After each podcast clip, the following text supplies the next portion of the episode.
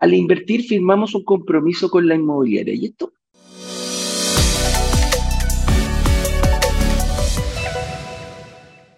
Y esto tiene que quedar muy claro.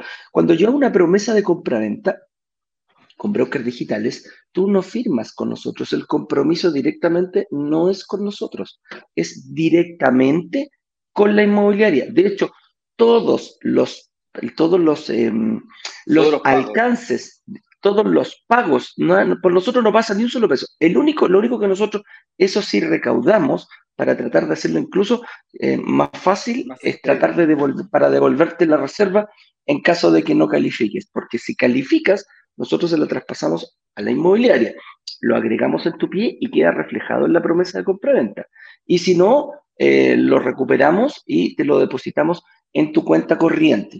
Ese proceso dura aproximadamente de 10 a 15 días hábiles, no llegar y sacar la plata, no es que yo la tenga guardada en mi bolsillo y te la deposito que la deposito al tiro. Tenemos que sacarla, tenemos que, nos tienen que volver, llegar a nosotros y después nosotros traspasarla. Pero ese es principalmente el único, que diríamos, los únicos valores que nosotros manejamos. El resto es todo directamente con la inmobiliaria. Tanto el pago de los cheques mensuales, si tienes que pasar tarjeta de crédito, etcétera, etcétera, etcétera. Si haces algún pack, algunas, algunas inmobiliarias nos han dado la posibilidad de pagos automáticos de cuenta.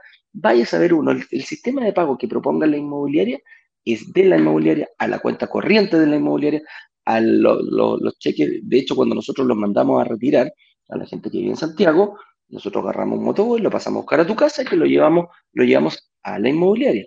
La gente que envía los cheques desde regiones los envía en un sobre y lo envía directamente a la inmobiliaria. Entonces, el compromiso que queremos dejar nosotros súper claro, con brokers digitales no hay ninguno, más allá de comprometerte a, entregar tiempo para aprender y después tener la intención de realizar una, firma o una promesa de compraventa. Pero eh, la respuesta a esto es sí.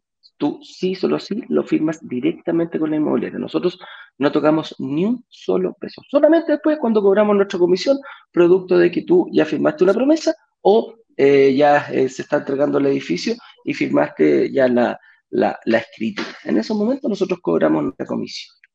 Un detalle importante en este punto es que si tú no firmas escritura a la fecha de entrega de la propiedad, nosotros tenemos que devolver esa comisión. Por lo tanto, puedes tener certeza que cuando firmes una promesa compraventa y pasaste por el filtro de los analistas, es porque tenemos confianza, creemos que realmente tienen posibilidad de, de firmar una escritura, me refiero, de llegar a realmente conquistar la meta final, que es lograr invertir y lograr que el departamento además se pague solo. Eh, no basta con invertir nomás. Y la razón de eso es porque eh, tenemos fuertes intereses en que eso ocurra. Si no es pan para hoy, hambre para mañana. Creo que eso se ha entendido bien claro. Y cuando firmamos un contrato o compromiso de compraventa, lo que estamos haciendo justamente es, me estoy comprometiendo a cumplir cada una de las cláusulas que aparecen en dicho contrato. Y en ese contrato dice que el departamento vale tanto, que se, que se compromete a pagar de tal forma y se especifica exactamente qué, es lo que se está comprando y cómo se está comprando. Eh, y si tú incumples alguna de esas cláusulas del contrato, hay multas, pues, hay, pasan cosas. Eso es lo lógico en cualquier contrato. Por cierto, la contraparte también se compromete, se compromete a vender. Al vender, se compromete al vender en el precio que está marcando en ese lugar, en, ese momento. Si es que ellos después, la inmobiliaria decide subir el precio de 2.500, 3.000 UF a 4.000, 5.000 UF, el problema de la inmobiliaria ya te la vendió en 2.500, 3.000 UF. ¿Me explico? Tú ya compraste en 2.000, si es que sube el precio del resto de los departamentos, no te pueden subir el precio a ti porque ya está firmado un contrato de compraventa. Hasta que tú no firmes dicho contrato, pueden pasar cualquier cosa. La inmobiliaria puede decir, no, sabes que me arrepentí de, del lanzamiento, así que no, no, no, ya firmaste mucho, firmaste mucho contrato, entonces no, no, yo voy a subir el precio nomás. No, no, no firmo ninguno más. Podría decirlo, porque hasta que no está firmado, nosotros peleamos para que eso no pase, pero hasta que no está firmado, con esta, aunque sea una firma digital, que por cierto tiene más validez que la de un notario, o la misma por lo menos, porque tiene prueba de vida, tiene, tiene una serie de, de elementos que la hacen sumamente em, segura. segura. Em, si se incumplen dichos compromisos, hay multas, pasan cosas de ambas partes.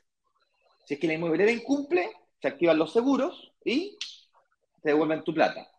¿Y qué pasa si tú incumples? Vamos a, seamos, seamos exagerados, llevémoslo al límite. A mí en la universidad, como yo estudié economía, me enseñaron que los modelos económicos, para poder testearlos, hay que llevarlos al límite. Es decir, no sé, hay unos conceptos que se llaman elasticidad de demanda y oferta, entonces, qué tan sensible es la oferta y la demanda a los precios, por ejemplo. Entonces, para poder ver un modelo cómo funciona, 100% inelástico, 100% elástico, es decir, totalmente sensible al precio, cero sensible al precio, y ahí uno empieza a jugar. Hay unos modelos matemáticos de eso. Para... El punto es que a mí me gusta todo lo que mis decisiones tiendo a llevarlas, ¿qué pasa si es que en el mejor de los escenarios, a los extremos? En el mejor de los escenarios y en el peor de los escenarios, los dos extremos. Intento encontrar un punto de equilibrio en el medio en donde yo me sienta confortable y tiendo a invertir o eh, tomar mis decisiones de esa manera. Entonces, vamos al extremo. ¿Qué pasa si es que eh, la inmobiliaria quiebra? ¿Ok? Si que la inmobiliaria quiebra, se activan los seguros correspondientes.